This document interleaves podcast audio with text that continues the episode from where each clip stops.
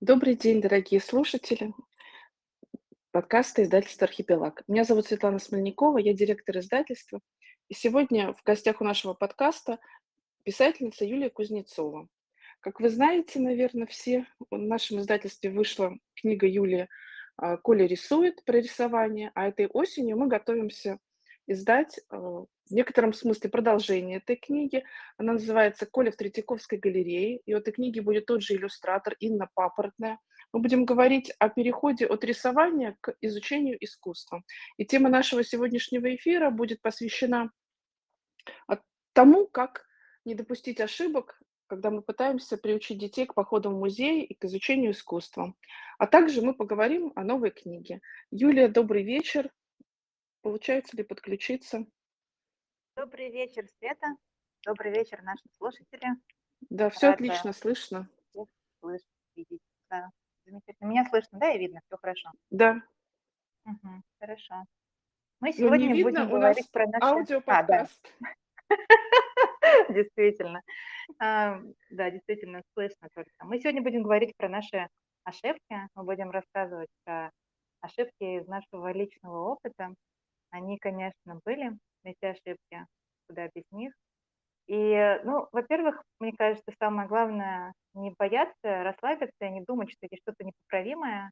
Совершенно любой поход в музей, он может стать, а, так сказать, важным опытом и пищей для размышлений для следующего похода. Поэтому все, все абсолютно ложится в копилку опыта.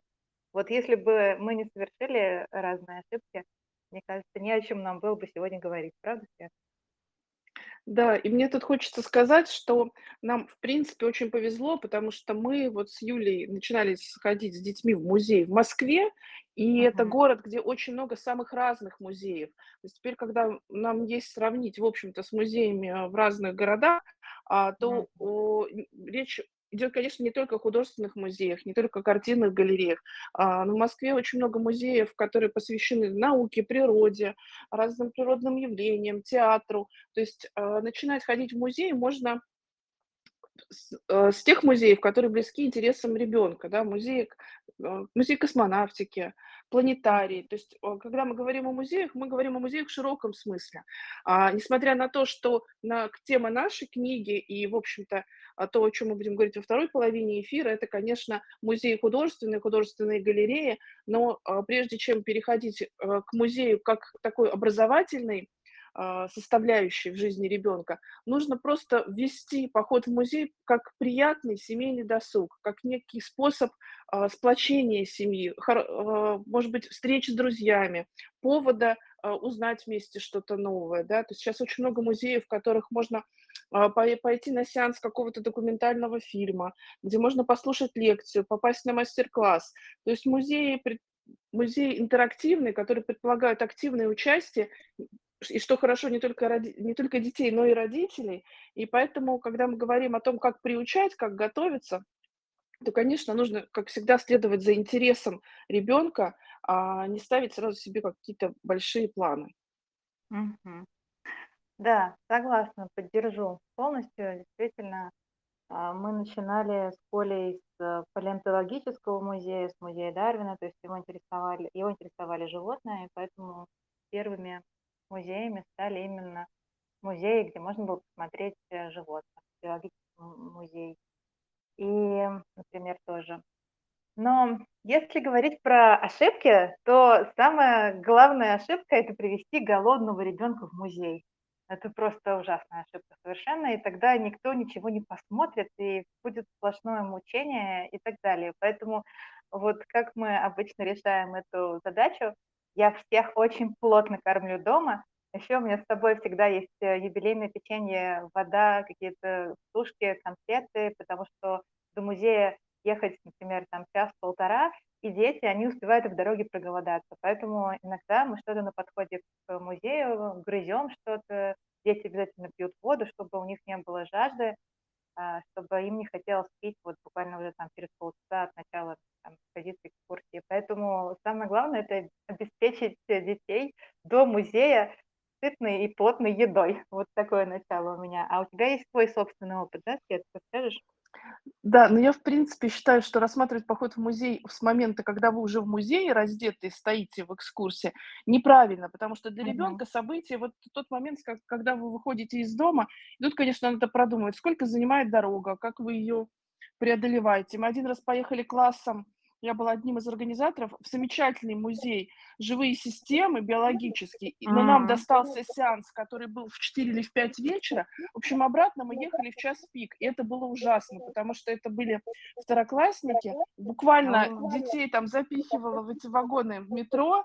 А, мы еле доехали. Я подумала, что, конечно, экскурсия была прекрасная, но время и дорога, ну, вот, наверно, самое важное, э, если это какой-то массовый поход, да. То есть с семьей мы всё-таки можем более гибко выбирать, а походы с классом, они, как правило, ну, какие-то дни, а, Да. назначаются. Поэтому после этого вот, э, классная руководительница моего сына, з ну, как бы очень правильный выбор сделала. Да, у нас стал просто музейный день, у нас стали какие-то часы дневные, когда мы, ну, просто, допустим, если в школе проходит какая-нибудь подготовка к экзамену или какое-нибудь там мероприятие, когда нужна школа, и там это такой вот парковый день, вот тогда мы идем в музей в дневное время, чтобы возвращаться, в общем-то, в не в час пик. А, поэтому, наверно, вот такая вот ошибка, да, то есть рассматривать муз поход в музей только как то, что происходит в самом музее. Например, что Мгм, сама мгм. экскурсия 45 минут, и дети не устанут. Но если вам ехать час туда, ехать час обратно, и, допустим, они уже после занятий и без обеда, то, в принципе, это, в общем-то, превращается в такое мучение. Поэтому мне кажется, что лучше всего, а, продумывать, ну, вот этот момент от выхода из дома до возвращения из дома. И, а, поэтому, мне кажется, разные вот то, что у Юли, кстати, есть в канале, да, какие-то лекала, какие-то игры, которые можно по дороге либо на обратном пути использовать, а, какие-то сувениры, которые дети покупают и на обратном пути тоже они как-то их занимают. А, мы, ну, практически во всех музеях, а, стараемся, ну, там, допустим, сходить в кафетерий или куда-то перекусить, то есть чтобы какое-то отдельное пос перекусить, пообщаться, может быть, какой-то десерт съесть. А, но особенно в тех музеях, которые я знаю, что там точно это возможно. И это детям всегда нравится. То есть это всегда какой-то такой момент отдыха. То есть они понимают, что это такое такая передышка, и они сейчас пообщаются, особенно если ты идешь не только со своими детьми, а бере берешь кого-то еще из друзей. То есть для них это возможность. Вот мы ходили с сыном и его другом, а, в Пушкинский музей, ходили на, такую квест-экскурсию по античному залу, и мы, пришли. В общем-то, ну, не очень долго мы ехали, мы пришли, мы пошли в кафе, там взяли молочные коктейли, и вот они были в таком прекрасном настроении, потому что это был их совместный поход, они попили коктейль, и они вообще идеально там просто себя чувствовали на экскурсии, рисовали, отвечали на вопросы. То есть это всё прошло очень легко и гладко, потому что для них это, в принципе, всё в какой-то такой в какой-то такой процесс, связанный с удовольствием. То есть мне кажется, вот это очень важный момент с маленькими детьми, чтоб у них, в общем-то, все эти походы ас а, ассоциировались с удовольствием, да, а не с какой-то мукой. И отсюда 2 такой, та 2 такая ошибка распространенная вытекает- это то, что в музей ходят 1 раз, и вот за этот 1 раз мы должны сделать всё. То есть если мы попали мгм. в Третьяковскую Да. галерею, мы не можем уйти, не посмотрев всё. Если мы попали в какой-нибудь Эрмитаж, то всё, это наш как 1 и последний раз. Вот как будто всё уже. То есть нужно, когда мы идем в музей, понимать, что мы можем оттуда уйти, ну, просто сразу. То есть, э, и здесь в основном это проблема у родителей, потому что они себя настраивают на какое-то большое событие. А я помню, когда мы пришли с детьми в Эрмитаж, там как раз были эти часы "Павлин", их заводили и показывали. И в 1 раз мы вообще посмотрели только часы "Павлин". Понимаете, то есть это само они стояли, у меня младший ребенок стоял час, открыв рот у этого, он никуда не хотел. И, в принципе, было понятно, что поход уже удался.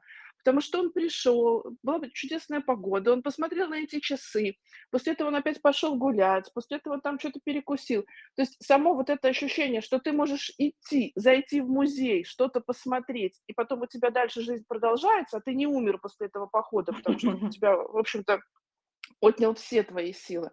И здесь, наверно, с большими музеями, а, опять же, а, наверно, такая, а, ошибка распространенная. Если вы посещаете город, который вы посещаете редко, вот, я у меня так было с Лувром. Когда ты идешь с детьми в музей, надо сделать план, что вы что вы хотите посмотреть, и идти только туда. То есть не отвлекаться. Это похоже на поход в магазин, когда ты точно знаешь, что ты хочешь купить. Ты не заходишь просто посмотреть, ты идешь, вот тебе нужно за полчаса там уложиться, ты идешь, покупаешь то, что ты решил, и выходишь. И то же самое вот с Лувром. Я сделала маршрут, который, чтобы посмотреть то, что мы точно хотим увидеть, и оставила какое-то время из разряда, если останутся силы, ну и они остались, потому что была запланирована очень вменяемая программа, и ну, дети в, в тех залах, кстати, там было мало почему-то людей, вот египетский зал, африканский, они там совершенно спокойно погуляли, посмотрели, то есть у нас достаточно много времени еще осталось. И из Лувра тоже вышли довольны и счастливы. Мне кажется, это вот главный показатель, если ты ну, как бы, вот вышел оттуда, и тебе еще не хочется умереть, да, при мысли об искусстве и всем остальном. Это, может, у тебя какие-то еще будут ты знаешь, да, я про кафе идеи. хочу, про кафе хочу дополнить еще, что мы действительно, мы прям планируем с Колей конкретно, а, вот мы, например, идем в новую Третьяковку, и он говорит, а потом я съем а, блины с а, ягодами в шоколаднице. Он знает, что рядом с Третьяковкой есть шоколадница. Я говорю, да, да, то есть у него сразу вот эти две а, а, сразу эти два места, они у него прямо зафиксированы, он знает, что сначала мы походим, посмотрим, потом у него будет вот такой там, да, в кафе, такое будет приятное заключение. И это вот э, я к тому, что даже когда мы планируем за там два дня я покупаю билеты, причем я, кстати, вот опять же еще к вопросу планирования, а, я люблю привлекать Колю, когда, например, на Третьяковскую галерею можно купить билет онлайн, и я просто показываю ему, как тебе кажется, мы вот к 11 лучше поедем или к 11.30. То есть э, дать ребенку как можно больше участия в процессе выбора билета, да, что не делать его просто каким-то объектом, а делать его здесь соучастником выбора, и он уже планирует как взрослый, ну, это примерно как привлекать детей к готовке, когда они там, да, готовят, то они лучше едят. Так и здесь, он выбирает там время, и вот он уже больше настроен, более нацелен, более мотивирован, чтобы успеть к этому времени потому что он его выбрал сам. И про вот эту ошибку убиться, но посмотреть все, у меня была она в детстве, когда я была ребенком, только не у меня, а у моих родителей, когда они меня привезли а, в Петербург, Санкт-Петербург, и э, мы приехали, и у меня мама, знаешь, вот э, такой человек, который вот, она, так, она математик, ей нужно поставить галочки. Она вот э, считает, что все, нужно вот сделать все на свете, нужно просто полностью, может быть, даже и вымотаться, но мы поставим галочки а, в таких-то и таких-то местах. Вот все, мы должны их посетить. Я хорошо помню, я причем училась уже в 10 классе, то есть уже девица взрослая, да, как тот, тот возраст, когда от подростка уже требуется какая-то осознанность, уже вот он уже должен понимать, что он приехал в Санкт-Петербург, тем более я шла там на филологический факультет, то есть там тебе должно быть интересно, вот там этот писатель, этот писатель, тебе что, не интересно? Может быть, ты не настоящий филолог? Ну-ка смотри сюда, вот здесь такой писатель, здесь его квартира, здесь квартира такого писателя, сякого. И я помню, мы ходили до какого-то умопомрачения, и когда уже все стонали, говорили, что мы больше не можем, мама говорила, нет, а теперь мы полезем на Исаакиевский собор. И папа и мой дядя, у которых сильная еще боязнь высоты, они сопротивлялись очень долго, но он сказал, нет, я вас затащу, и все вы будете смотреть сверху. Короче говоря, они залезли, и вот э, кульминацией этого действия было папина абсолютно прилипание к стене, папе поплохело, там у него очень сильная боязнь высоты, а глядя на него и дядя тоже еще тоже схватил за стену. И, в общем, в результате мама совершенно не глядела, что там вокруг, она просто очень волновалась за нас с сестрой, чтобы мы были в безопасности, и там помогала спуститься папе и своему брату. То есть в результате была какая-то мука, я ничего не помню, кроме вот э, из этого, из этого э, момента, когда мы забрались на собор, кроме папы и дяди, прилипших к стене, и просто зеленых. И ну, это для меня это было потрясение, что, оказывается, так может стать нехорошо там таким взрослым людям, которые кажутся что вообще всегда во всем уверены. Вот, и я вот после этого, после этой поездки у меня с Петербургом связывалось такое, знаешь, стойкое прямо чувство, что там загруз и мука. И лучше я туда не поеду больше никогда, но мучиться не буду. И оно у меня длилось, я вот в университетские годы вообще не ездила в Санкт-Петербург. У меня все подружки ездили, но я помнила прекрасно, что там катастрофа. Там что тебя ходить. поймают. Да, меня поймают, меня будут таскать везде, мне будут говорить: "Ты устала?" А это не важно, иди, ты филолог. И вот пока я была филологом все 5 лет, я туда ни разу не ездила, потому что, ну, я представляла себе, что это действительно пытка. Тут вот я вышла капкан замуж для когда филологов там. Да, капкан для филологов, хорошо сказано. И потом я вышла замуж, и мы поехали с моим мужем в Санкт-Петербург просто проветриться. И я, знаешь, обречённая, я поняла, что я не могу с этим спорить, с каким-то ужасом надвигающимся. Я обречённо говорю: "Ну что, какая-то экскурсия нужна нам или что?" Говорит: "А зачем? Давай просто по городу походим". У меня был шок: "А что, так можно?"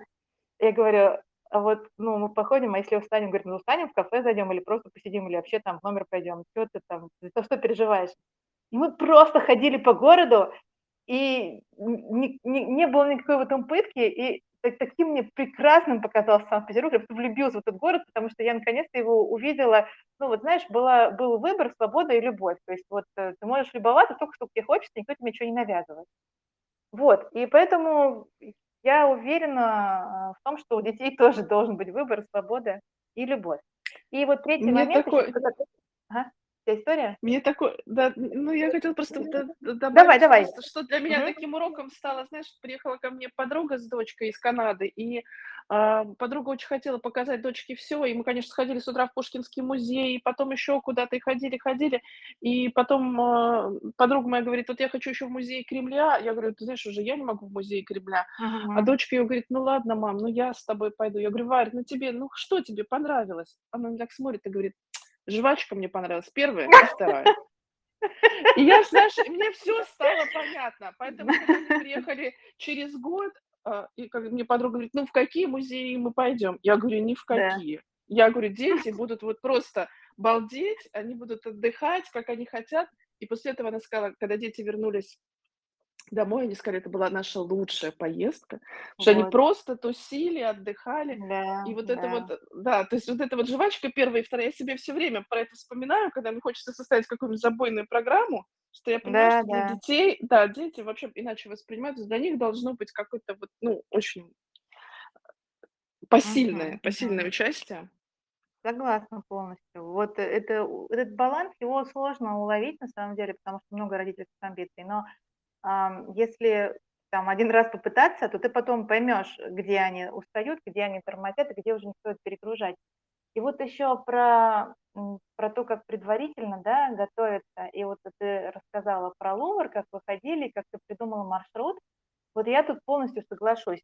На самом деле очень важно, а, хоть как-то взрослому самому ознакомиться с тем, что в музее, хотя бы, ну, если нет возможности, если, например, приехали из другого города, да, хотя бы онлайн посмотреть. То есть вот, эм, когда я готовилась к нашему посещению новой Третьяковки, я нашла несколько планов, а, онлайн и посмотрела, какие они там есть. Потом посмотрела, какие там знаменитые картины есть, которые я хотела бы показать в холле.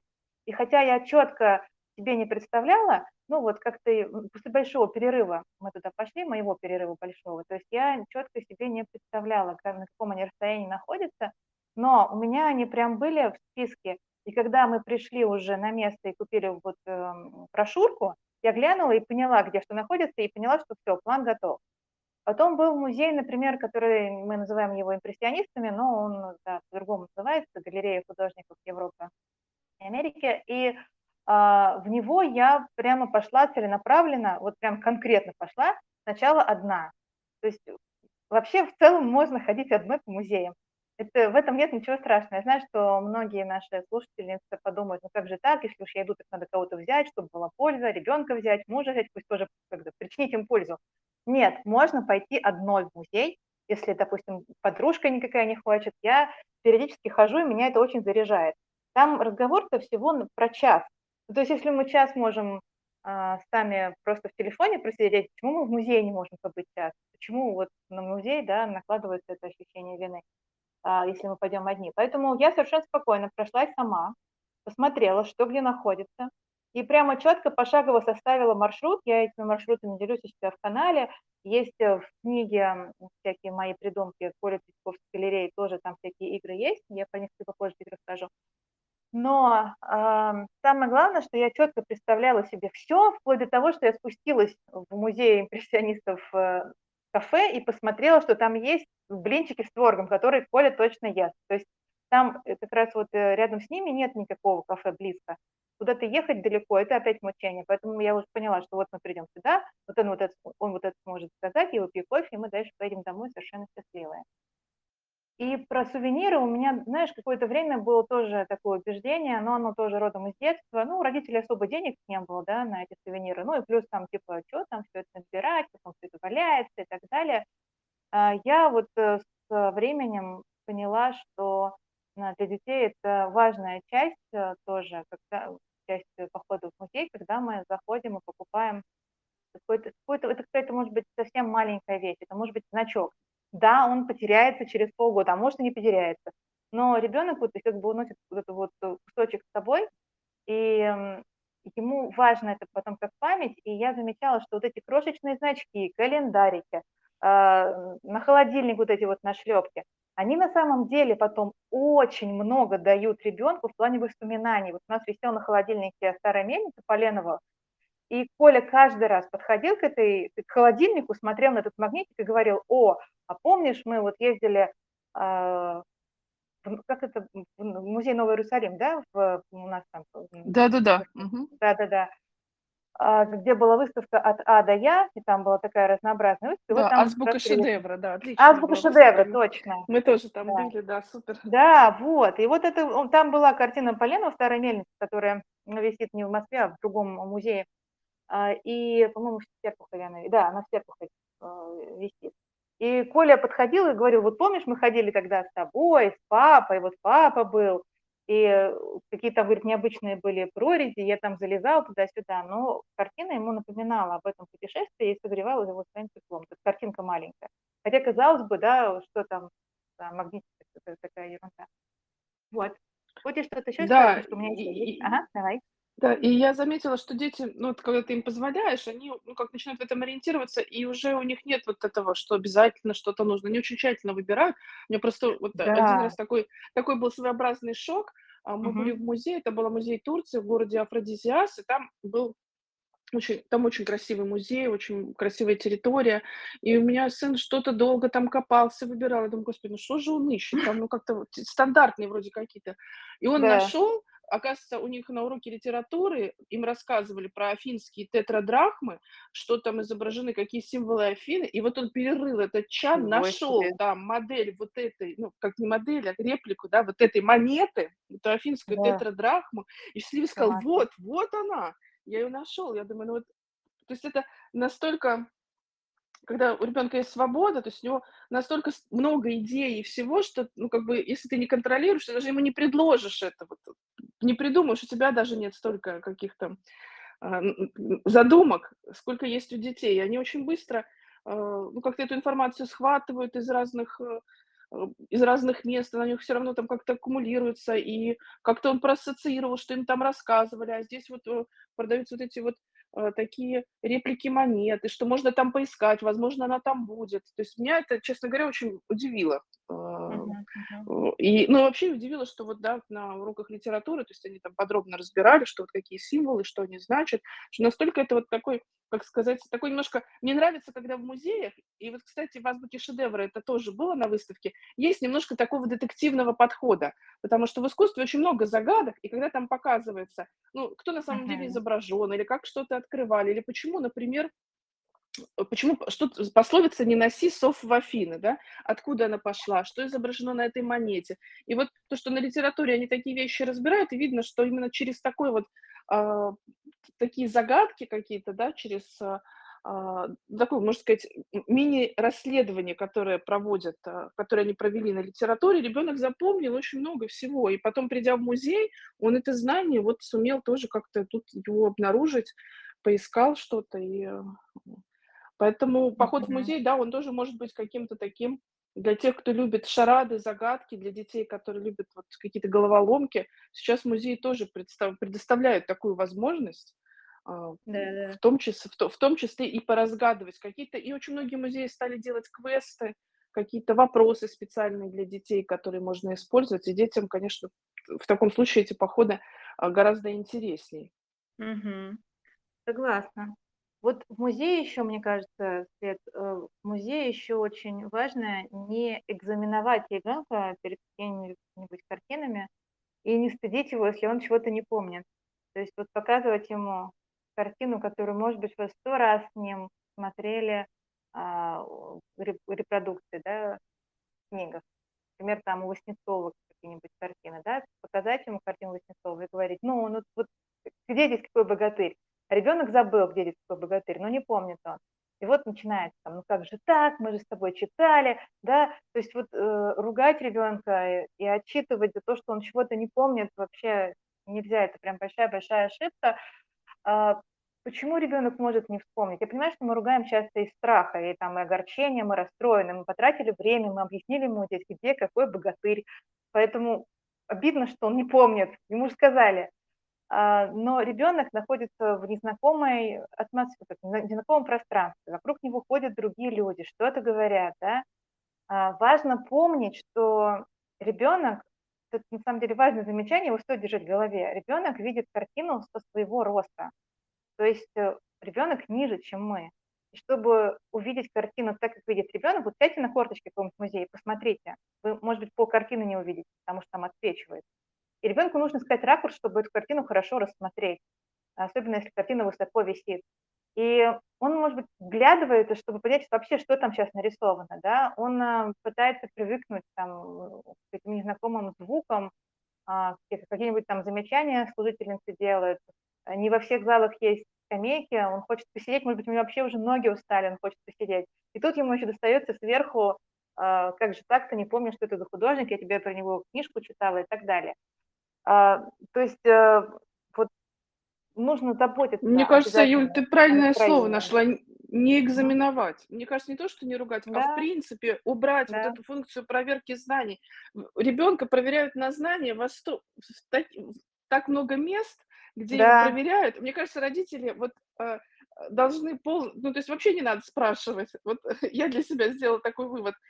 Да вообще, как говорится, Лучше рассказать на самом деле. Да, лучше рассказать, потому что если ему нравится, если он вспомнил, то он и сам расскажет, он тебе сам скажет: "А, вот это помнишь, вот этот богатырь-то, вон он, Илья Муромец-то сидит". То есть если он вспомнит, он потому что если появится вот это чувство, что я сейчас куда-то пойду, а потом меня спросят: "Ну, ты умеешь рисовать коня?" Понимаешь? Да. у меня триггер. Да. Тут Да. ты у тебя ты уже напряжен. Мне кажется, не экзаменовать просто в принципе не должно быть, потому что забыть, ну, может, вот забыть может каждый все что угодно. Более того, в детстве дети много ходят, смотрят, вырастают. Мне кажется, в подростковом возрасте вообще какой-то происходит такой переклин, что они многого не ну, просто не помнят, как будто как будто этого не было, вообще было не с Да, да. ними. И ожидать, что это вот, э, какая-то информация, которую человек один раз увидел. Ну, что такое один раз увидеть в музее какие-то картины? И Да. потом он это воспроизведет. То есть нет, вы делаете это для для себя, для вот этого совместного времяпрепровождения, для удовольствия, для созерцания, для каких-то новых, может быть, а, впечатлений у ребенка. Может быть, он дальше начнет чем-то интересоваться, еще куда-то там ходить. И он уже сам для себя отсеет, вот что ему нужно знать. Но потом у него начнутся, например, сочинения по картине. Он вспомнит: "Ага, я эту картину видел уже". Более внимательно посмотрит. У него будет там репродукции в учебнике, он пойдет на экскурсию с классом уже не первый раз. И вот это все, оно наслаивается много-много раз, прежде чем ребенок начинает уже выдавать какие-то знания или ему хочет делиться. Более того, если ты не экзаменуешь ребенка, то он будет, ну, как сказать, не только тебе, он будет много кому рассказывать. У него будет эта потребность, то, что он получил, эти знания, а, поделиться ими, кому-то передать, там, поделиться впечатлениями. А, потому что он понимает, что его никто не будет оценивать, а как он пересказал правильно, сделал ошибку или не сделал. И я в этом смысле не могу не сказать про нашу книгу "Сирены, кентавры, горгоны", потому что Да. она, а, о идеальна для похода в, например, в Пушкинский музей. Там есть Мгм. мифические существа древнего мира, и всех их можно найти в музее. И там есть смешные такие истории для тех, кто начинает читать, перекидные разрезные страницы. То есть это вот книга как раз пример, когда ты изучаешь мифологию, это чистое удовольствие. То есть ты не пытаешься что-то выдать, какое-то знание, ты погружаешься в таком нестрашном игровом формате и при этом еще веселом. То есть мне кажется, это идеальное сочетание, когда ты вот знакомишься с древней историей, с культурой, с искусством, но при этом у тебя нет ощущения, что тебя придавило какой-то глыбой, и столько имен, столько фактов, да, и ты Да, никогда не выберешься. А у тебя наоборот, ты чувствуешь, что перед тобой какой-то новый удивительный мир, тем более, что дети а, сейчас очень много комиксов, разных мультфильмов, книг, э, в которых эта мифология как-то обыгрывается, бесконечно повторяется. То есть они с этими героями еще встретятся много раз, может быть, бо- больше, чем вы. Мы, я замечаю, что это какие-то, я не знаю, даже мультфильмы или какие-то комиксы, где все Да-да-да, это всё есть. используется потом. Какой-нибудь там Да, Перси, а, как его, Перси Джексон, конечно, например, да. А фильм, дети, они да? быстро это все схватывают. То есть у них это, а, для них это действительно, ну, такой проводник в какой-то в какой-то более интересный, может быть, волшебный мир. Вот, им действительно этот вот экзамен, тут никак это слово сюда не подходит. Да, и у меня еще осталась, э, последняя ошибка, потому что у меня еще есть советы, как бы не просто ошибки, а вот именно советы, что делать. Здесь еще несколько советов есть. А по поводу ошибок, знаешь еще что? А, я бы не спрашивала, ну, я и не спрашиваю, я не спрашиваю ребенка после каждой картины, понравилось ему или нет. Ну вот прошли картину, понравилось? Прошли картину, понравилось или нет? То есть, конечно, нам, взрослым, хочется какой-то отдачи, нам хочется, чтобы нас похвалили, сказали, что мы молодец, но для этого есть, например, там соцсети, где можно выложить себя с ребенком, как ты побывал в музее, да, все поставят лайки, и ты почувствуешь себя молодцом. Вот, все. То есть, как бы требовать от ребенка, чтобы он оценил наши действия и сказал, что почувствовал, что мы хорошие родители, что мы молодец, вот это не та ситуация, потому что а, ребенок зачастую, ну, входит, да, в такой в контакт э, с искусством, картина это или скульптура, и он, э, цель вот этого контакта не добиться того, чтобы ребенку оно понравилось, чтобы он поставил скульптуре лайк. Дети просто, чтобы от нас и скажут, да, понравилось, конец. А зачем? А что нам дает эта информация? Ничего. Ребенок выносит что-то свое, и оно может быть, э, скорее, например, ему покажется что-то странным, да. То есть вот оно может, э, волновать, впечатлять, удивлять. И, ребенок может посмотреть, он еще не понял, как бы, что это, оно внутри. А тут же вот его и спрашивают, понравилось ему или нет. То есть он как бы тоже должен оценить. А он вообще, он, у него какие-то чувства возникли. И тут вот э, ценнее поговорить о его чувствах, о его восприятии, что он чувствует, э, как ему показалось вот это пугающий, например, образ или не пугающий. А вот э, как он думает, вот такие краски, например, там, для чего еще используются. А вот как он думает, где здесь, например, там петух, да, в картине Марка Шагала. То есть э, какие-то вопросы лучше задавать э, прицельные по картине, можно обсуждать, да, и вообще вот э, ты сказала, что да, не стоит действительно экзамен- экзаменовать, и э, тут лучше поделиться своими, своим чем-то. То есть не спрашивать, а ну-ка расскажи, а поделиться. Это будет более ценным моментом, потому что ребенок запомнит, ага, мама думает, что на этой картине изображена несчастная любовь. Мгм. А это как несчастная? Когда один любит, а другой нет. Ничего себе, так бывает. И вот, э, соответственно, искусство у нас вводит какие-то уже психологические, да, ам, какие-то области психологии, философии и жизненного опыта. Потому что, опять же, искусство нам помогает поговорить с детьми о, о каком-то своем жизненном опыте. Поэтому вот просто после каждой картины нравится, не нравится, спрашивать не стоит. Можно спросить в самом конце. Ну вот можно сделать даже такую небольшую анкетку, там, какая понравилась маме. Вот когда из всех картин понравилась в значении даже запомнилась, да, произвела впечатление. Вот из тех картин, которые видели, маме какая, какая маму зацепила. И обычно у нас все равно находятся там две-три картины, которые производят у нас большое впечатление. Слушай, ну есть люди даже, которые, взрослые люди, которые ради одной картины какой-то приходят в музей. Хотя они знают, что остальные Кстати, Пушкинский да? музей очень часто раньше проводил выставку одной картины, и мы ходили. Вот, вот, вот одна картина, да? Казалось бы, это странно прийти ради одной картины. Ну и раньше люди приходили, да, вот на Куинджи, например, да, приходили посмотреть конкретно вот на эту луну и на эту вот э, э, на этот берег. Ходили посмотреть э, на Иванова, да, какая вот эта огромная картина явление Христа народу. Вот ходили люди, как события, пришли, посмотрели на нее и ушли. То есть если вот одна какая-то картина, да, впечатлила, она Зато запоминается. запоминаешь на всю жизнь. Я помню, мы пошли на выставку одной картины, это был Так, натюрморт с рыбой Гойи. Вот я так, запомнила этот натюрморт ну вот, навсегда. Поэтому нет, я считаю, что Да, как раз да, вот эти многократные походы в музей, они и должны, они снимают эту тревожность, потому что ты понимаешь, ну ты сходил в этом году, ты в следующем году сходишь. И вообще, в принципе, когда тебе захочется, ты сходишь. А если даже, ну, где ты приехал куда-то и не сходишь, ну, как бы ничего страшного, да, то есть ты вот эту тревогу Конечно. убираешь родительскую. У меня тоже вот есть так, э, по поводу, что кто молодец, да, там мама молодец. Я помню, когда дети были совсем маленькие, ам, моя подруга, она говорила: "Ну, можно это делать с детьми, вот это, там иностранные языки учить, много-много-много всего". Я думаю, а, они прям маленькие еще совсем были. Я думаю: "Боже мой, я Мгм, вообще мгм. еле еле тут как-то вывожу, какое там" И потом, когда Да, у нее появился свой ребенок, а мы поехали, и как сейчас я помню, мы поехали, это была Мюнхенская пинокотека, и мы с детьми, это была зима, и мы там в январе прошли по да. этой пинокотеке. И она мне потом пишет: "Света, какие вы молодцы, потому что зимой двух детей раздеть, а потом одеть- это такой труд". Я думаю, как быстро, как это, как как планка быстро падает от того, Это что мы хотим мгновенно мгновенно дать приходит, ребенку конечно. все, да, до того, Да, что ты да. понимаешь, что тебе привести ребенка в музей, если это зима, то это вообще-то Да, еще надо подготовиться. Если он маленький, чтобы он был удобно, комфортно одет, чтобы его можно было раздеть, совершенно верно. об ра разуть, переобуться, взять с собой, скорее всего, сменную обувь, потому что жарко. То есть, Да, когда ты все да. это продумываешь, оказывается, что, в принципе, прийти и увидеть, там, не знаю, 3 картины уже вообще Мгм. неплохо, да, неплохой результат. И поэтому мы, наверно, вот, с Юлей, когда эта книга, э, Юля писала, и вообще мы как-то ка готовились вот, э, к Мгм. работе над книгой э, Коля в Третьяковской галерее. Мы с Юлей, мы много раз ходили в Третьяковскую галерею, и с Юлей вместе Да, сходили.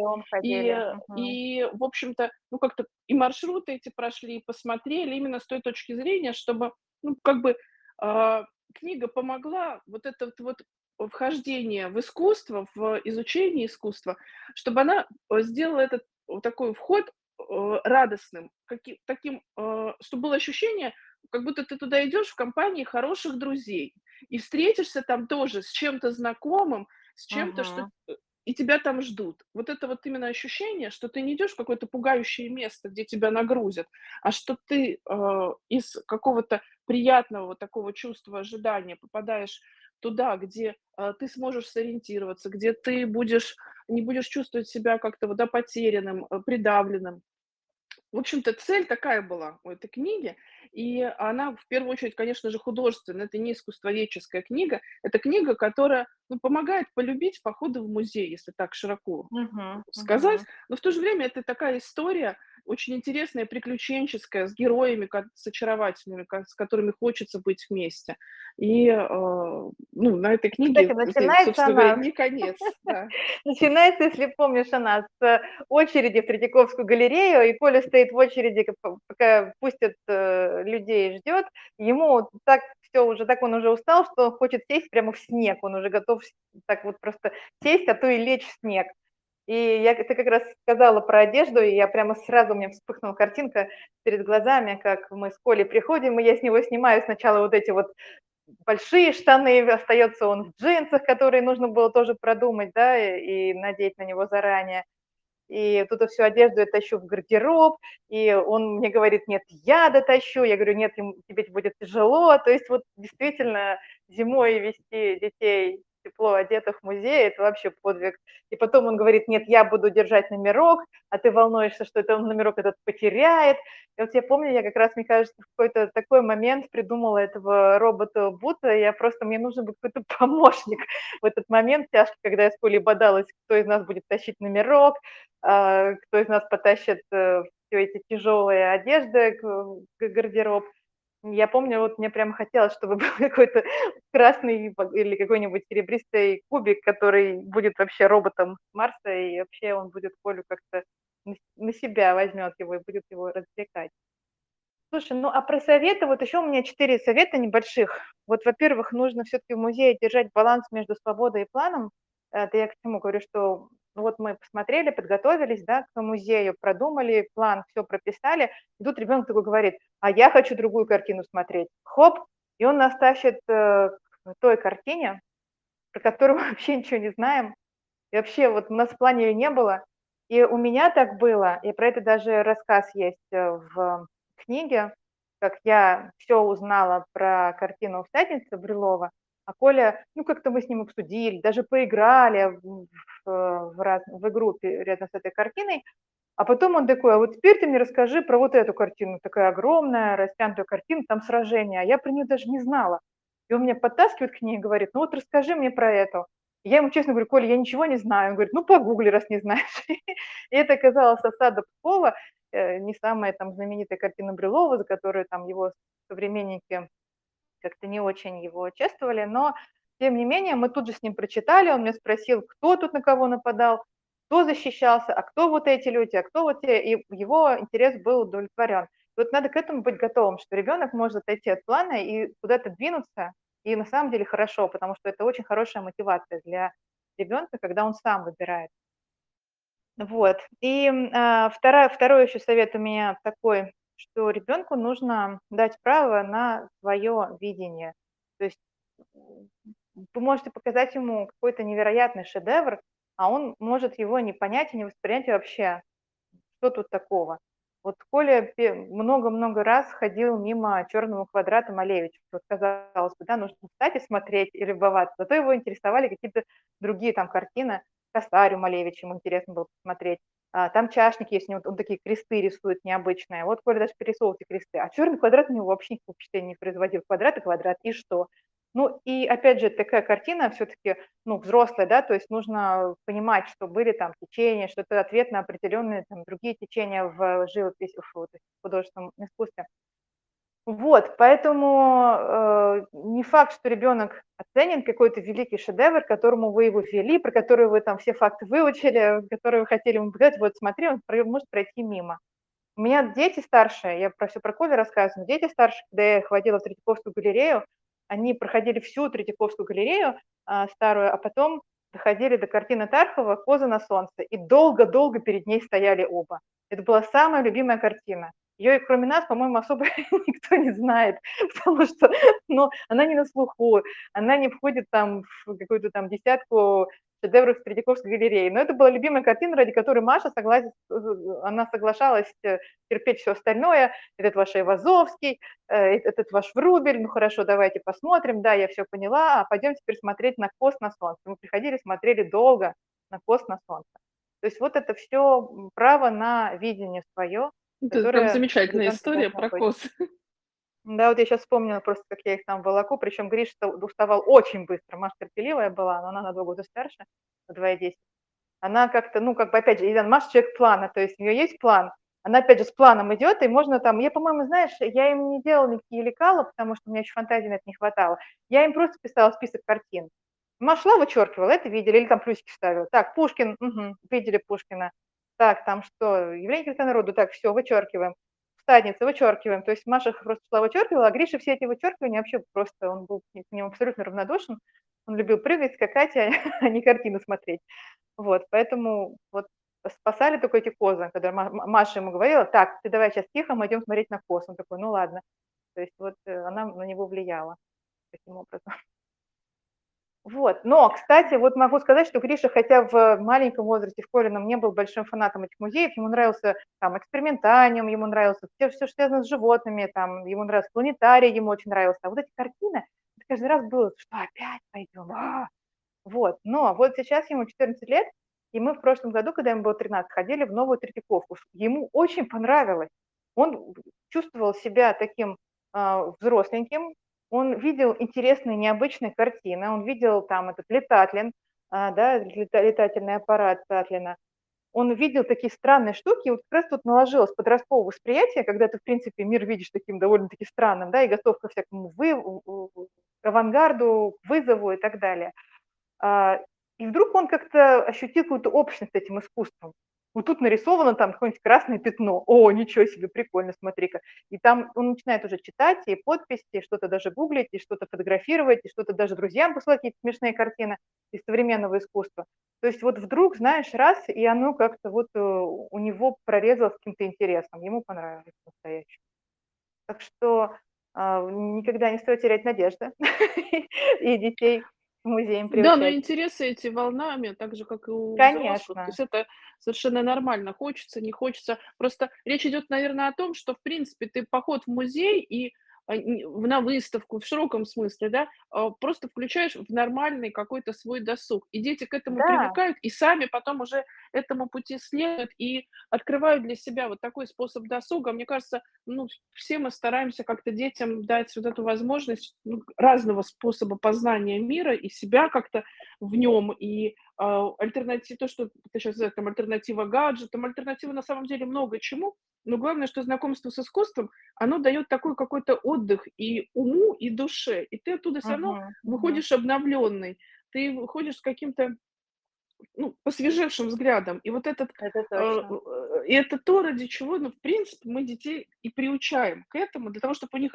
был вот такой в арсенале вот этот вот инструмент как-то самого себя, ну, э, поэтому мне, кстати, очень нравится ходить в музей одной. Это это, э, Да, это большущее да, это удовольствие. да, это это большое удовольствие, и хочется, чтобы дети тоже, они, а, в общем-то, им как-то этим искусством проводить время с самим собой и, э, с с искусством наедине тоже овладели. Юля, может быть, ты какой-то рассказ прочитаешь из новой книги? Да-да, у меня готов рассказ, но сейчас вот даже мне еще два 2 мысли хотела проговорить, тоже Да, очень давай. важные, да, последние мысли про про то, как стоит. Ну, у детей ему нужно уважать их пра право устать, когда они устали. Вот по-честному, вот по-настоящему. Вот почувствуйте, что они устали или там сейчас устали, всё, можно проходить прям быстренько до конца и уходить. Мы об этом говорили в начале, но вот я еще раз подчеркну, что дети могут устать, а, и примерно это происходит, ну, наверно, минут через, а, 40, ну, пяти ну, час, да. Бывает, вот так бывает на самом деле. Вот мы последний раз чё-то в поле загулялись, мы перегуляли. Мы гуляли часа полтора, а, где-то даже к двум ближе, ну, чё-то мы мы загулялись, и я э, момент, когда он устал, пропустила. Практически я его оттуда уносила. То есть он раз и лег, и всё, такой: "Я больше не могу". И я забыла, где выход, а выход возле Малевича, и нам пришлось прямо долго петлять в поисках выхода, в обратную сторону идти. То есть я забыла, что нужно обратно возвращаться. То есть я бы просто надо было у Малевича просто уже выйти, потому что он явно устал уже у него. Но я чё-то, знаешь, даже вот, эм, не могу сказать, что я его тащила. Мы как-то шли шли, говорю: "Ну, выход там, там". И вот забыла про выход, что выход нам надо было уйти поближе. И вот, э, всегда стоит на самом деле, вот очень внимательно отслеживать детскую усталость и давать возможность ребенку уже отдохнуть. И, а, еще вот из моего опыта, а, хорошо, когда у детей есть что-то, что они в руках могут держать.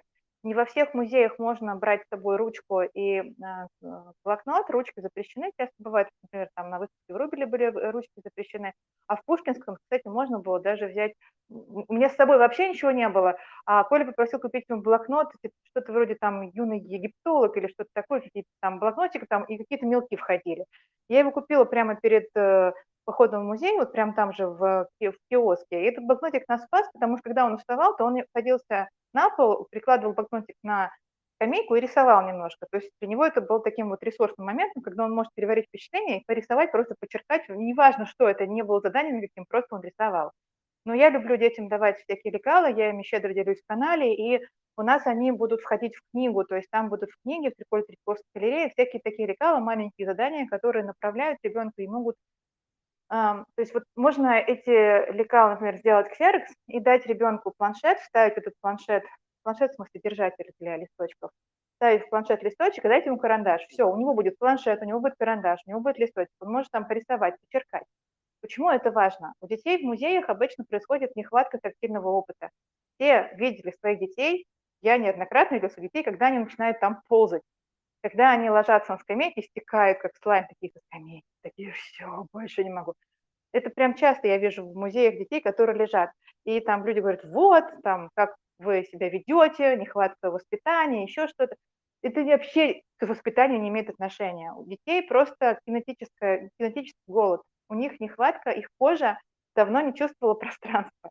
Она давно не не ощущала, а, где это находится пространство, и просто как бы вот нужна срочная информация. Дети ложатся, чтобы дать максимум информации о своей коже. Но когда у детей есть что-то в руках, то вот на самом деле это могут быть например, какие-нибудь эти жмякалки или вот какая-то игрушка, например, любимая, которую тоже можно взять в музей, то, Да, я, э, кстати, хотела дети сказать, что вот эти, которые можно просто помять в руке, они очень Помять, они очень успокаивают, потому что они дают, э, насыщение кинетическое, то есть, э, тактильное ощущение, тьфу, тактильное насыщение они дают, э, ребенку. И тогда организм спокойно, он чувствует пространство, чувствует, где он находится, и дальше может включать опять аудиальные и визуальные каналы, потому что у нас в музеях нету тактильной информации, мы не можем трогать картины. У нас только аудиальная и аудиальный канал работает, и визуальный. А когда дети напрягают только два этих канала, им тяжело, у них должно все гармонично и равномерно развиваться. Да? Поэтому даже на час, на два им тяжело как бы отключить полностью кинестетику, да, ничего не трогай, как все там говорят в музеях, ничего не трогай. Ну, пусть он трогает маму. Мы, кстати, довольно часто обнимаемся в музеях. Вот я помню, Гриша, когда Колю, в школе и Гриша мы ходили в Новую Третьяковку в прошлом году, то Гриша там Колю таскал на закорках, там залы большие, он так его взвалил и понес. И Коля опять же получил максимум тактильного опыта в этот момент. То есть вот э, не забывать про то, что ребенку дело не в том, что там ты не можешь потерпеть что ли до конца, он не может потерпеть, потому что его тело, оно хочет э, информацию, и нам ее нужно предоставить любым способом. Вот.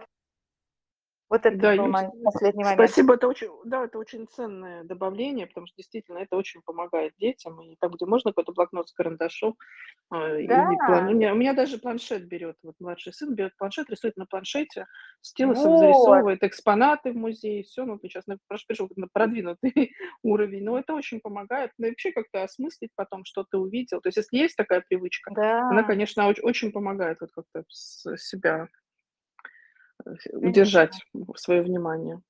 И Да-да-да, еще раз скажу, что книжка у нас выйдет осенью, называется она будет «Коля в Третьяковской галерее», и Юля сейчас нам прочитает оттуда рассказ. Да, в этой книге есть разные персонажи. Во-первых, тут есть мама, это я. Во-вторых, есть ее сын Коля. И мама и Коля идут по Третьяковской галерее. А, И они идут в сопровождении двух персонажей. Одного зовут Бут, это робот, он прилетел с Марса, и он собирает эмоции. Он пока еще не очень хорошо понимает все эмоциональные вещи, ему нужно понять, как устроен этот мир. Он вот смотрит на как, какие чувства изображены на картинах. А еще есть э, грачиха Фаня, она как раз очень эмоциональная. Она как раз такая все время э, в каких-то переживаниях, в, иногда в воплях, она не всегда себя может сдержать, свои эмоции. А, Вот. И тут еще важно, что оба эти персонажа, они как бы помогают объемно понять картину, потому что они- каждый из них воспринимает картину по-своему. Вот то, что, о чем я говорила, свобода восприятия должна быть, а, и у каждого человека, да, и то есть Фаня воспринимает картину, она смотрит, есть ли там переживания, эмоции, платьюшки, она очень любит платьюшки, а робот Бут, он готов там измерять картину, да, сколько она метров, например, или там какое количество на ней чего-либо изображено. Но благодаря вот этому объемному видению Коли складывается, ну и Коля тоже, да, там любит проявлять любознательность и а, эрудицию. И вот у него складывается такое более глубокое представление о картинах, и у юного читателя и слушателя тоже. Я хочу э, прочитать фрагмент главы 7, я его еще не читала, а, про портрет бриллиантового князя. Это портрет художника Боровиковского. Не, на нем князь Куракин. Если у вас есть возможность, откройте, загуглите эту картину, чтобы вы смотрели на картину, пока я буду читать историю. Это, еще раз, называется картина «Бриллиантовый князь», художник Боровиковский. Итак, глава 7 про портрет с сюрпризом. «А где сюрприз?» – спросил Коля, входя в следующий зал и оглядываясь. «Вот этот дяденька?» Они с Бутом подошли к картине, на которой был изображен очень важный мужчина в сверкающем наряде. Волосы у него были седые, но Коля помнил, что это парик, как у того мальчика с ружьем, которого с рождения записали в армию. Не совсем покачала головой мама, хотя это известный портрет художника Боровиковского. На картине князь Куракин. Его называли «бриллиантовый князь». «А почему?» – спросил Коля. «А давай поиграем в что такое?» – предложила мама. «И попробуем догадаться, почему князя так называли». Игра была простой. Коля с мамой иногда играли в нее, когда попадали в незнакомое место. Так можно было быстрее понять, что находится вокруг тебя. Мама говорила, например, стул, а Коле надо было сказать, какой стул. Ну, например, деревянный. Каждый ответ – очко. Если не знаешь, что ответить, лишаешься очка. «Я начну», – сказала мама. «Князь, можно с вами?» – вмешалась Фаня. «Великолепный! Я влюблена! Ах, ах, где моя мухательная соль?» Он важный, решил Коля. Моя очередь. Костюм. Это камзол, поправила мама. Камзол золотой. Великолепный. Ах, ах, добавила Фаня.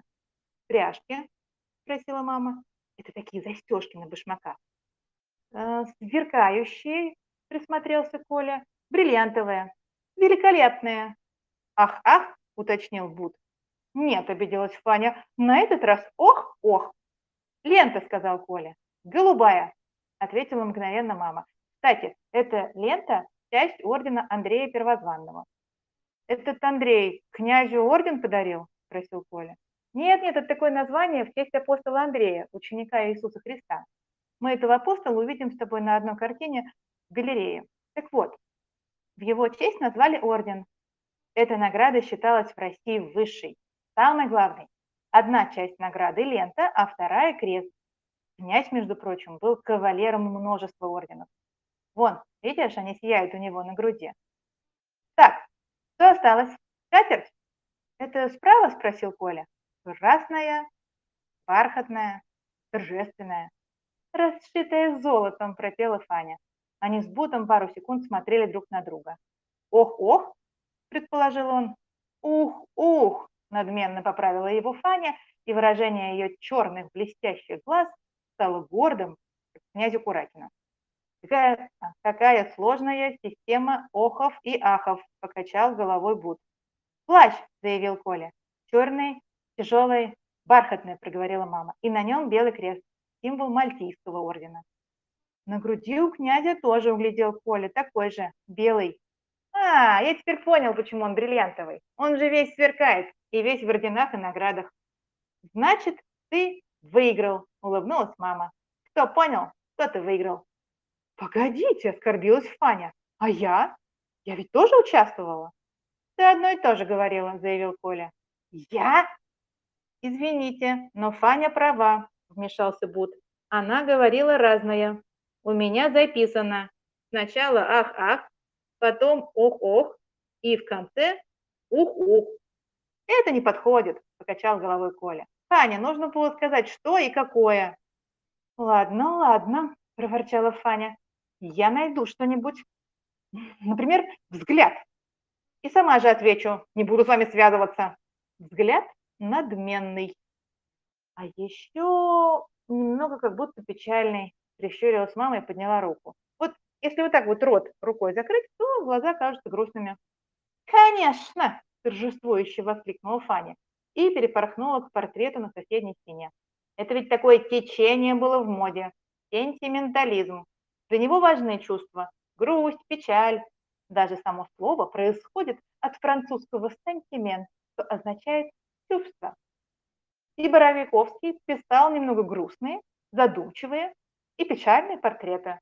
Я же вам говорила, что я знаю все о моих сахарных, шоколадных художничках. Ты молодец, похвалила ее мама. И грачиха распушила перья от важности и гордости. Вот такой фрагмент, который представляет нам всех героев. Да, супер, Юль, спасибо большое. Я надеюсь, что читать слушателям нашим тоже понравился этот отрывок. Ну, вообще, вся книга очень веселая, проникнута каким-то такой любовью и к детям, и к искусству. И сколько раз, ну, как мы читали в редакции, да, когда Да, книгу да. готов- готовишь, а, не надоедает и не устаешь. И мне кажется, наверное, этот заряд, вот, чтобы ходить в музей, и тебе не надоедало, и ты не уставал, вот эта книга, она э, именно это передает. Поэтому я Вот очень мне рада, кажется, что она прямо нас... много, много решает задач, да, ведь, например, э, родителям можно не искать какие-то, какую-то информацию о картинах, а можно просто прочитать книгу, и в ней все есть. И, и Потом можно, вы знаете, просто можно ее можно. читать по гла... ее можно читать по главе перед сном, потому что это действительно это приключение. Это Да, не искусствоведческая информация. И э, мы внимательно проработали, и с Юлей в том числе, музейные магазины. То есть много Мгм. действительно книг, э, которые, ну, об искусстве вообще, для, там, для взрослых много всего издается. Издается и для детей, но гораздо меньше. А а, еще очень много Мгм. незакрытых ниш, и мы, в общем-то, в этой а, в этой в эту сторону мы и работаем в издательстве, да, то есть нам бы хотелось, мы много еще видим то, э, того, о чем не сказано, а, про искусство для мгм. детей, и что можно было бы сделать, лучше, и что можно было бы сделать на нашем отечественном материале. И, э, вот, э, книга Юли, она, ну, не закрывает этот вопрос, а открывает, да. То есть это только первая книга, и будет продолжение, и мы будем эту тему развивать дальше с музеями и с искусством. И нам очень важно тоже ваши какие-то впечатления, вот просьба к нашим там слушателям, будущим читателям этой Да. книги, да, какими-то своими историями музейными поделитесь, пожалуйста, своими любимыми музеями, потому что мы эту тему будем продолжать еще много-много раз и в эфирах, и в наших фестивалях, и в книгах. И, может быть, Юля, еще один, ну, какими ты своими впечатлениями Мгм. поделишься, и я бы попросила, наверно, тя еще один рассказ какой-то прочитать если у тебя А, есть хорошо. возможность, да. Да-да, возможность есть. А, я щас тогда его открою. Я щас открою только 1 пока что. То, что мы как раз, а, с редактором, а, посмотрели. У меня вообще любимый, наверно, про Пушкина рассказ. Вот рассказ. Глава 8 про поэта. Это мой любимый рассказ. Прочитать его, как ты думаешь, про Пушкина? Да, по Пушкину я всегда за. Действительно, наше всё Пушкин. Но ты знаешь, я вот в про книгу я могу сказать, что я её написала а, прежде всего потому, что её не было, а мне она была нужна. Мне на самом деле не 1 книга, которую я пишу, потому что её не было, и нужна просто мне книжка для меня самой. Мне нужна была эта книга для меня самой, потому что я хотела Колю в игровой форме познакомить, а, с, э, картинами. И хотя мы с ним просто ходили, но мне ещё не хватало, знаешь, вот такого какого-то обсуждения такого, и чтобы можно было ещё что-то там смотреть в картинах, а потом ещё и ещё пойти и всё больше и больше погружаться. Вот благодаря этой книге Коля её слушал, кстати, в рукописи. Он редко слушает мои книги в рукописи, потому что ему, как любому ребёнку, ему нужна бумажная книга, чтоб держать её, переворачивать, вдыхать запах, рассматривать иллюстрации великолепные. Инна Папоротная, она, как всегда, сделала какое-то невероятное чудо. Я смотрю на её иллюстрации, и я в восхищении, насколько она чётко уловила, а, все образы, всё всё всё им дала, вот даже больше. Как всегда, она даже больше даёт, вот как с этими жмелями шмелями, которые она придумала, для Коли рисует. Вот здесь тоже, а, у неё там этот робот переговаривает, прям у него такие интересные значки и символы есть на его реп в его репликах. И там тоже вот у Инны всегда есть какие-то там вот тайны, загадки, вот хочется рассматривать её иллюстрации как картины. А, я уже вот заранее восхищаюсь тем, как картины Кстати говоря, в этой книге будут репродукции. Да, как они правильно называются?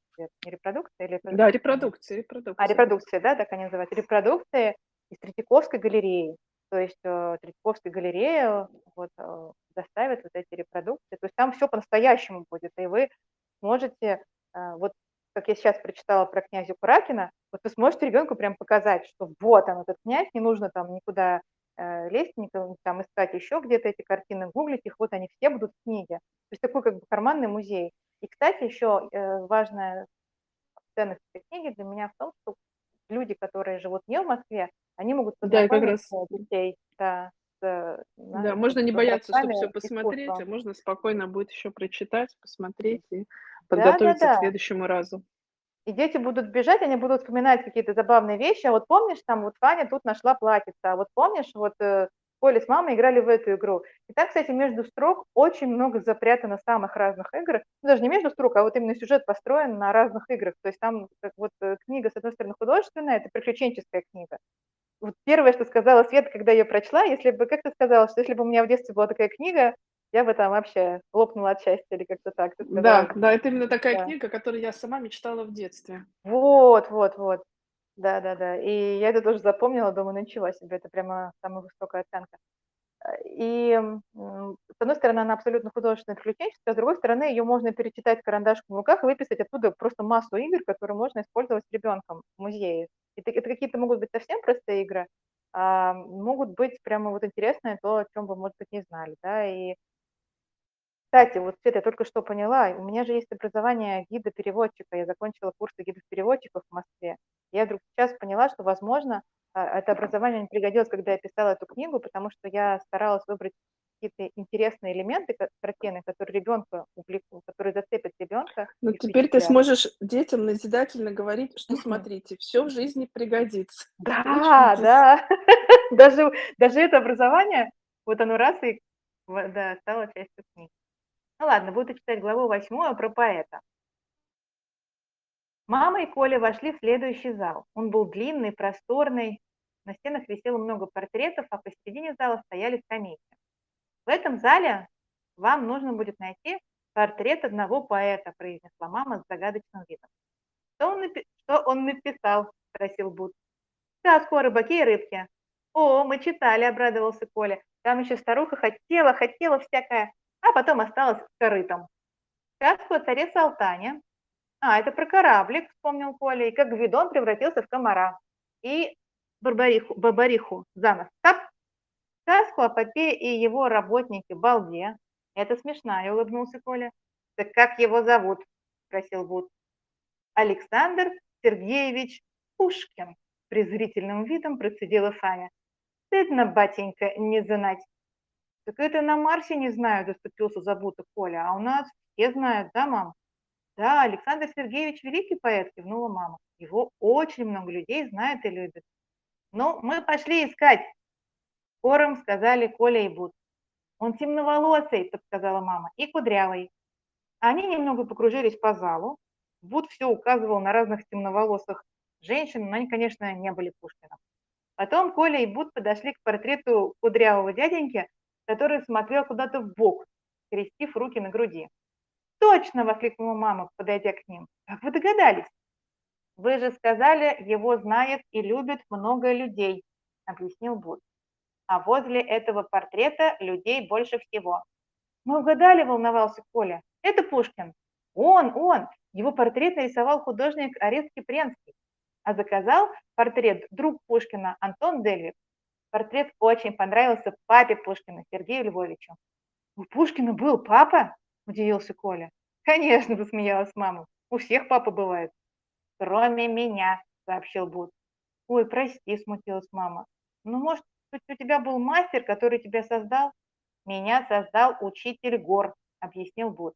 «Ну вот представь, что Коля нарисует твой портрет, а Гору он понравится».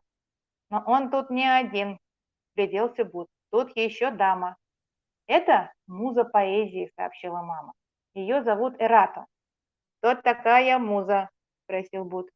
Это такая богиня в Древней Греции, которая помогала художникам и музыкантам творить, писать свои произведения.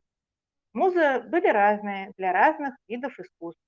Например, была отдельная муза для танцев. А Ирата помогала писать стихи. «Я! Я могу быть музой!» – воскликнула Фаня и взмыла в воздух. «Я и красивая, и умная, и скромная», – добавила мама.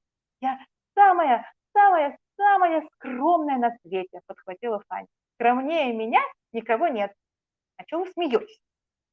«А Пушкин тут и сам похож на древнего грека», – заметил Коля, разглядывая портрет. «Это Арест Кипренский его специально таким изобразил», – пояснила мама. «Торжественным, величавым, как древний поэт. Видите, какой он тут горделивый?» Коля, Фаня и Бут молчали. «Вы чего?» – удивилась мама. «Не видите? Вон даже свет от свечей справа от головы. Это же все для торжественности. И цвет вокруг, как у лаврового листа, потому что лавровым венком украшали головы знаменитых поэтов. «Можно я скажу?» – спросил Бут. «Но у меня другое сравнение». «Какое?» «Оно на ваше не похоже». «Ну и хорошо».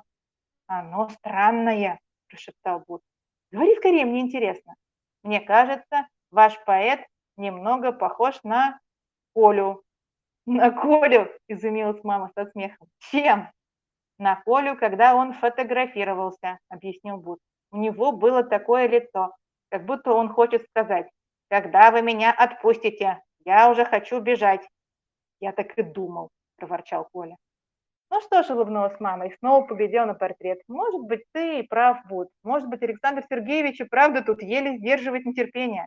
Он ведь был очень порывистым, вспыльчивым. Может быть, просто он ждет, когда его отпустят?» «Как Коля на фотографии», – добавила мама. «Только у меня такого шарфа нету», – заявил Коля. «Так это не шарф, это плащ», – поправила его мама.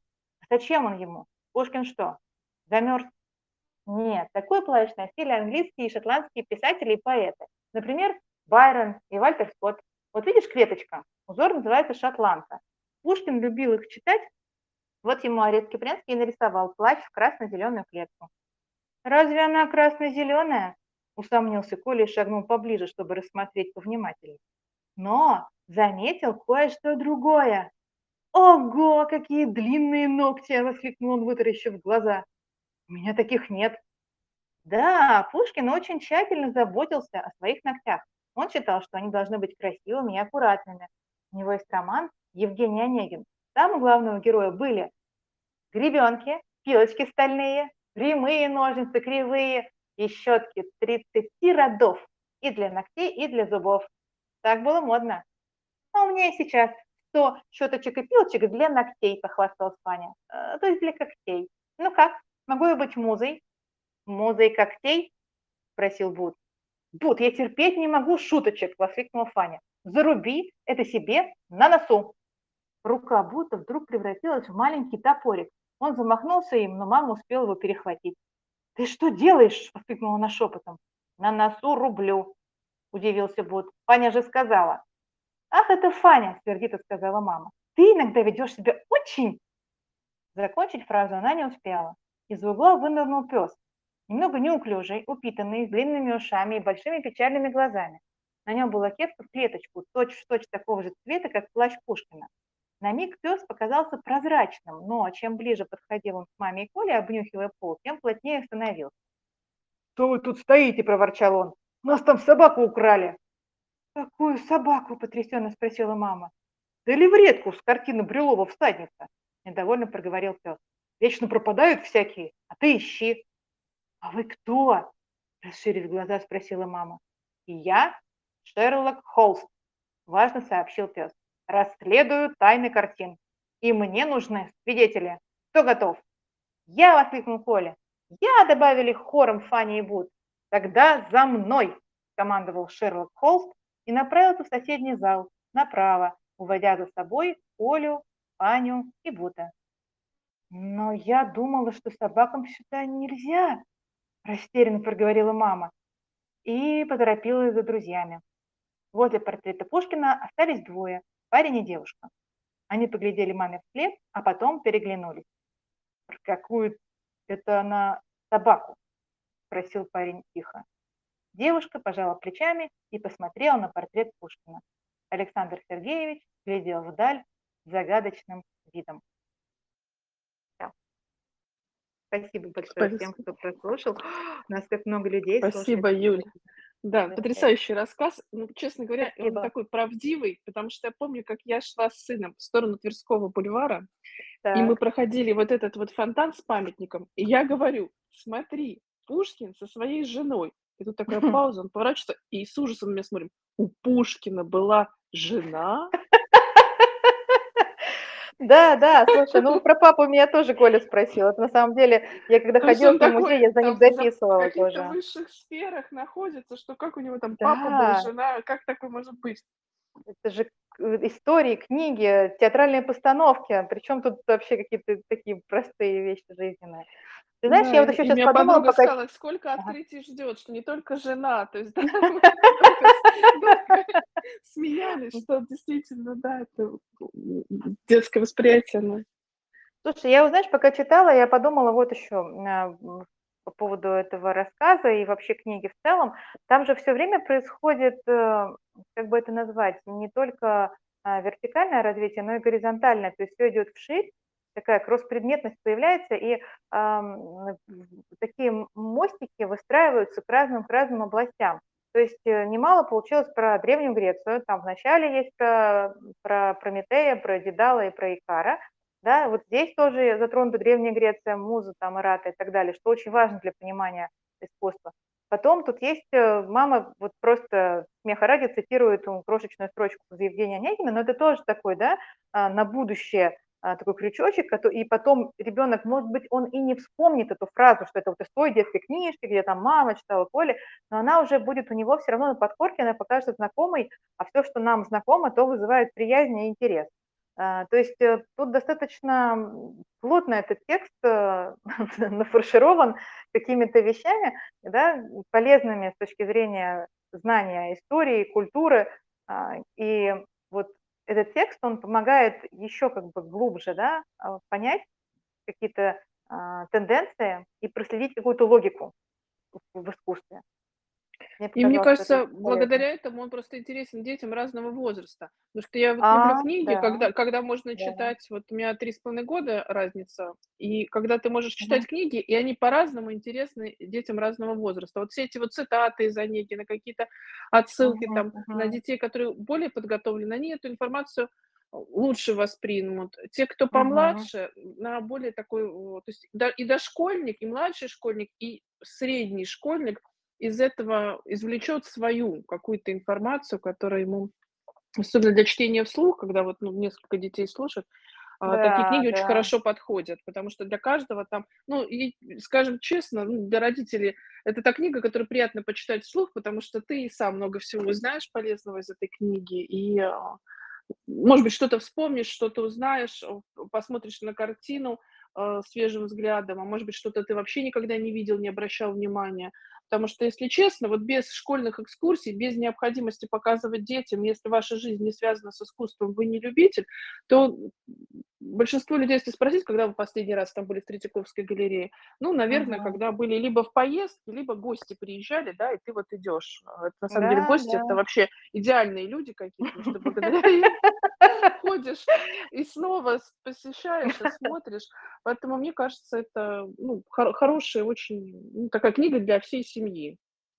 Да, я вот подумала, что эту книгу, э, вот знаешь, я часто слышу о том, что Коля рисует, родители пишут, что мы, героические родители пишут, что мы перечитываем шестой раз, мы перечитываем восьмой раз, а мы уже десятый раз перечитываем. Я знаю всех ваших жмелей, все их реплики наизусть. Я знаю все, что Коля наизусть уже там рисовал, эти листики и так далее. То есть я, говорю, про чипзика-чапзика меня ночью разбуди, я вам расскажу. То есть я э, восхищаюсь родителями, которые там много-много раз читают, Коля рисует.